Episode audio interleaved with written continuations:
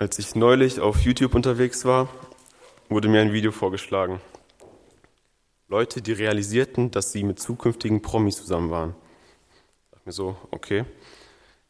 In dem Video geht es darum, dass Kinder oder die Person selbst in Fotoalben blättern und plötzlich eine ziemlich bekannte Person entdecken.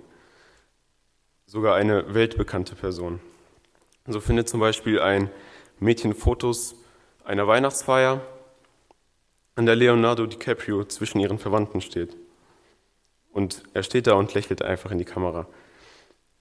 Und ich dachte mir, warum finden wir das eigentlich als Zuschauer lustig oder interessant? Ja, ganz einfach, weil die Person durch ihre Filme oder durch ihr vieles Geld so weit entfernt scheint. Aber im nächsten Augenblick findet dann so eine Person, ein normaler Mensch, sie im Familienfotoalbum und sieht, dass sie nichts Besonderes ist, sondern eine ganz normale Person und dass man sie auch einfach persönlich kennen kann. Und bei Gott ist es natürlich etwas ganz anderes. Gott ist auf jeden Fall etwas ganz Besonderes und total abgesondert von den Menschen. Jedoch hatte ich eine Zeit lang auch in der Beziehung zu Gott nur die eine Seite Gottes im Blick, nämlich diese Unerreichbarkeit. Als Lukas und ich dann zusammen den Glaubenskurs Gott erfahren gemacht haben, kam noch die andere Seite ziemlich stark zum Ausdruck, die Tatsache, dass Gott persönlich und den Menschen nahe ist. Und darum soll es auch heute in meiner Andacht gehen. Ich möchte gerne auf zwei Punkte eingehen. Einmal erstens, wie ist es möglich, dass Gott überhaupt persönlich ist? Und zweitens, Gott strebt eine persönliche Beziehung mit dir und mir an. Erstens, wie ist es möglich, dass Gott persönlich ist? In Römer 3, 23 steht, dass alle gesündigt haben und die Herrlichkeit Gottes verfehlen. Die Menschen sündigen und verfehlen das Ziel, wofür sie gemacht wurden, und das trennt sie von Gott, weil Gottes Heiligkeit einfach keine Sünde an sich heranlässt. Die Menschen hätten also keine Chance gehabt, ein Leben mit Gott zu führen, wäre da nicht Jesus gewesen. Gott als Mensch, der die ganze Schuld auf sich nimmt und sie für jeden Einzelnen, für dich und mich mit seinem Tod begleicht.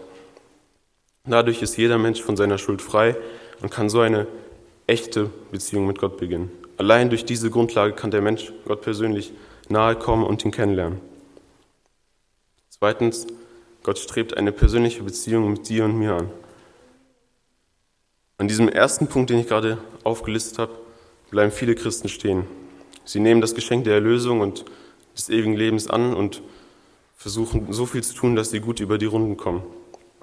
Hier passt ein Zitat von François Fenelon. Ich hoffe, ich spreche das richtig aus. Das passt voll gut. Er sagt, nur die Bibel zu lesen, eine Gemeinde zu besuchen und nicht schwer zu sündigen, ist das wirklich schon leidenschaftliche, ungeteilte Liebe zu Gott.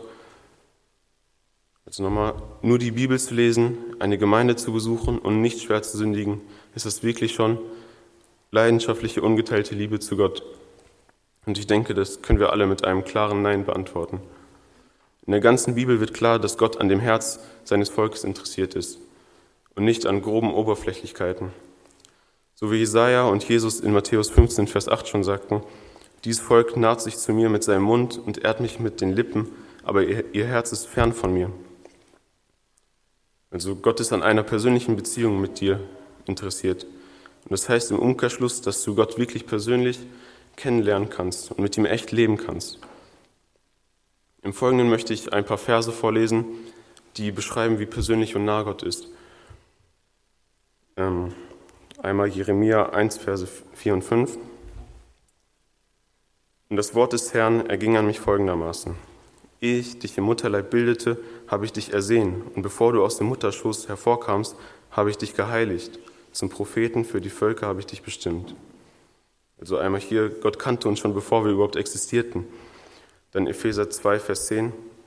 Denn wir sind seine Schöpfung, erschaffen in Christus zu guten Werken, die Gott zuvor bereitet hat, damit wir in ihn wandeln sollen.